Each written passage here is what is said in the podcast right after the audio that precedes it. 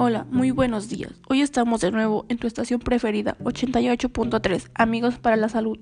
El tema de hoy son códigos éticos y morales en fisioterapeuta mexicana. Para empezar, definiremos el concepto de ética.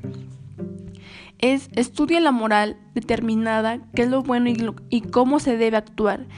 Es la teoría o ciencia del comportamiento moral. Ahora definiremos moral. Es un conjunto de normas de conducta y convivencia íntimamente ligada a la ética. Ahora empezaremos con los códigos éticos y morales de la fisioterapeuta. Existen siete. El primero son principios generales. Dos, relaciones en el usuario. Tres, relaciones de los fisioterapeutas con sus compañeros. Cuatro, relaciones de los fisioterapeutas con otro profesional de la sanidad. 5. Relación con los organismos profesionales. 6. El ejercicio profesional. 7. Interpretación y adecuación del código.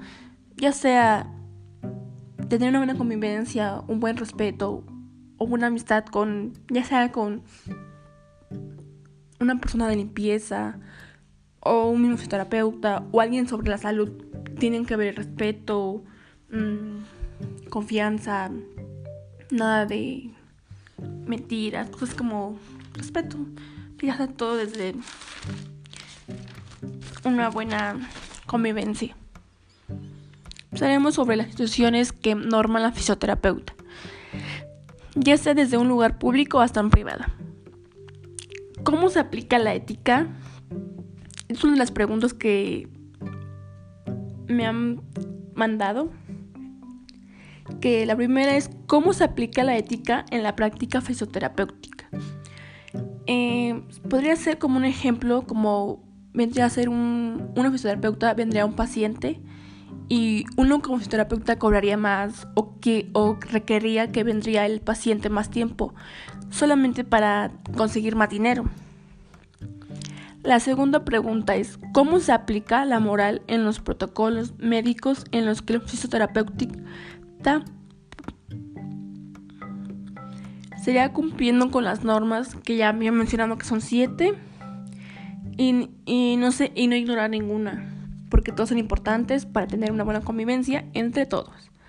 La tercera es, ¿cuál es la influencia de la cultura mexicana en la que la práctica del fisioterapéutica? Mm, a considerarse creo que es mal. Se cree que el fisioterapeuta es un simplemente huesero y no, no es eso, es, mucho más.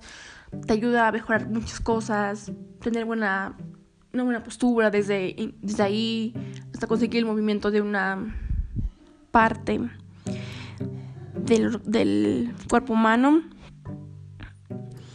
Y también creo que sería muy bueno como una fisioterapeuta crear unas, unas, nuevas, unas nuevas técnicas para practicarlas con los pacientes para ayudar a mejorar el rendimiento o el movimiento de un paciente.